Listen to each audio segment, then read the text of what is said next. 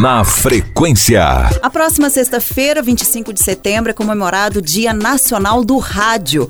A data lembra o nascimento de Roquete Pinto, considerado o pai do rádio brasileiro. Mas para quem não sabe, a primeira transmissão radiofônica no Brasil aconteceu mesmo no dia 7 de setembro de 1922, na comemoração do centenário da independência brasileira.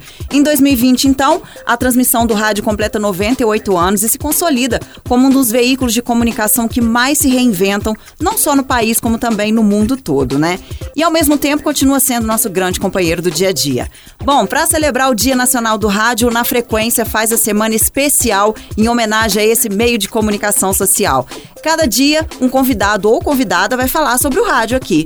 Hoje a gente recebe o Marcos Vilas Boas, publicitário e diretor de criação da República Comunicação daqui de Juiz de Fora. Ele falou sobre a importância e a relação da publicidade com o rádio. A nossa entrevista foi gravada porque a gente segue mantendo o distanciamento social.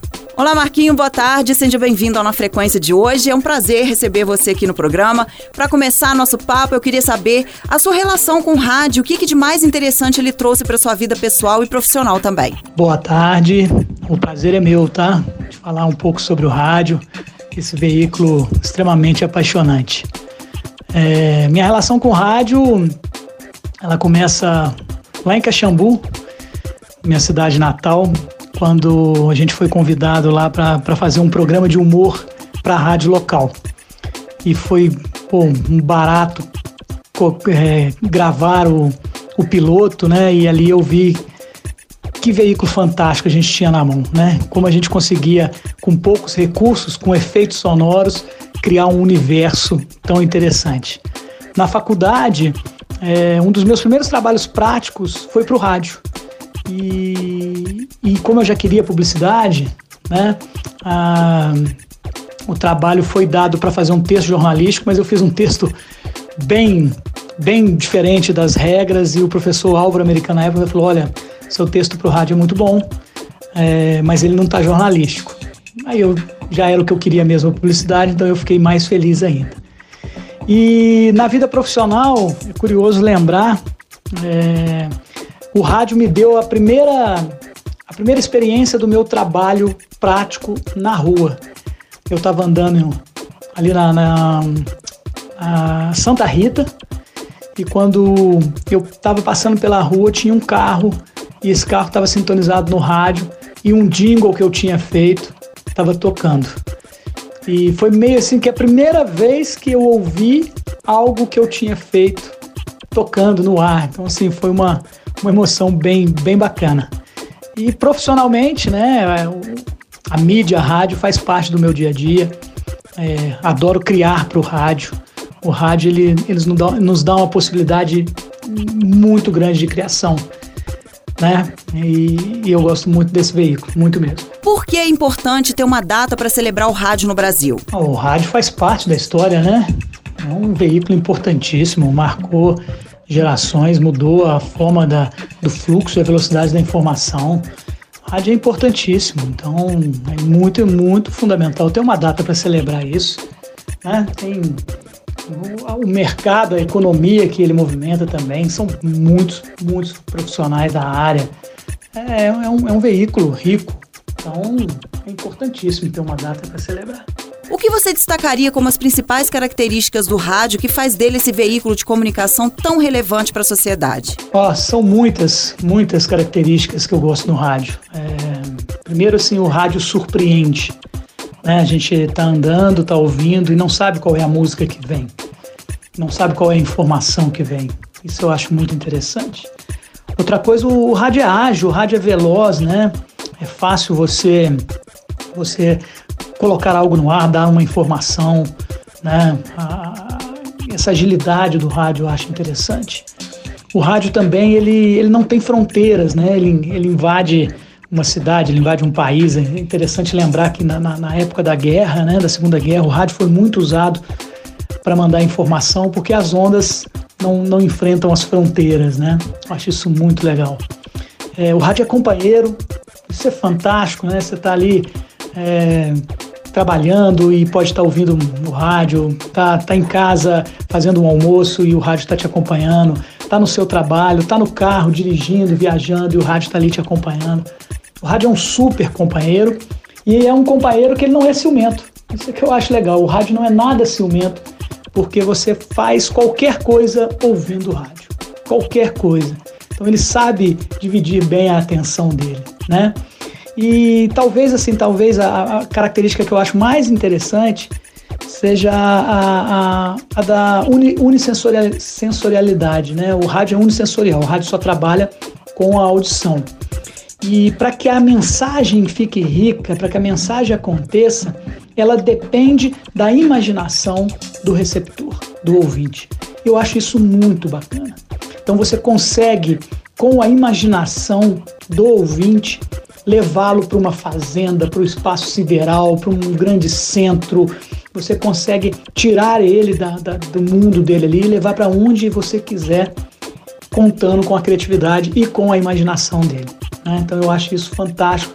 São algumas características que eu acho é, vibrantes no rádio. E o que você pontuaria como diferencial do rádio em relação aos outros veículos de comunicação? É, talvez essa questão da, de ser unissensorial, né, e de depender da imaginação do ouvinte para que a mensagem se complete, talvez esse seja aí o, o grande diferencial do rádio em relação aos outros veículos de comunicação. Né? Ah, o herói, o vilão, ah, o galã, né? É, cada um tem o seu, cada ouvinte faz o seu. Então, se eu, se eu descrevo aqui é, um, uma mulher que chegou numa praça e desceu no carro é, e foi andando lindamente até a livraria, cada um imaginou essa mulher de um jeito, o vestido dela de um jeito, cada um imaginou essa rua de um jeito, o carro que ela estava, né? Então, é, eu acho que essa é a riqueza. A, a mensagem do rádio ela se completa com a imaginação do ouvinte. Você trabalha em uma agência de comunicação, né, Marquinho? De que maneira você observa a relação do rádio com a publicidade? sobre o rádio e a publicidade, o rádio é mais um veículo de comunicação importante na sua estratégia de mídia.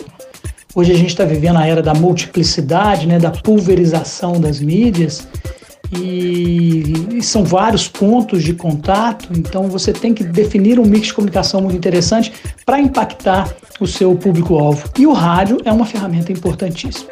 O rádio tem audiência, o rádio tem é, penetração, o rádio está presente em praticamente 100% dos lares brasileiros, né? é, onde não tem energia elétrica tem o radinho de pilha. Né? Então, dependendo do público, dependendo da situação, dependendo, o rádio é importantíssimo, ele é fundamental nessa, nessa estratégia de mídia. Né? Então é um, é, é um veículo que tem que ser levado em conta, tem que ser considerado e tem que ser planejado. Na frequência. Como os anunciantes enxergam o rádio para o próprio negócio em tempos de grande consumo da internet? Olha, sem dúvida que a internet hoje é a menina dos olhos de qualquer estratégia de comunicação, né?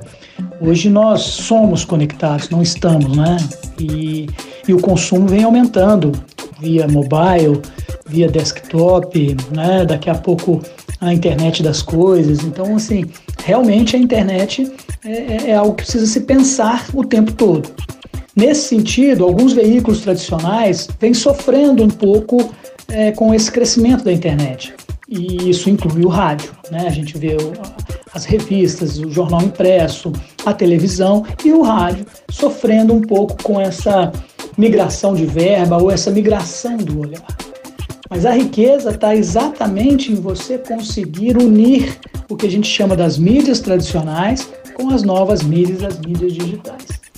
Então, o que a gente vem conversando com os anunciantes é, é, é entender essa união das mídias, essa multiplicidade, para que a gente crie uma estratégia com vários pontos de contato. E que o rádio, né, nesse sentido, também vem se modernizando para acompanhar essa, essa evolução, esse, esse, esse fluxo do, do ouvinte do rádio tradicional para o rádio digital, para o rádio online ou para as plataformas de, de música. Né?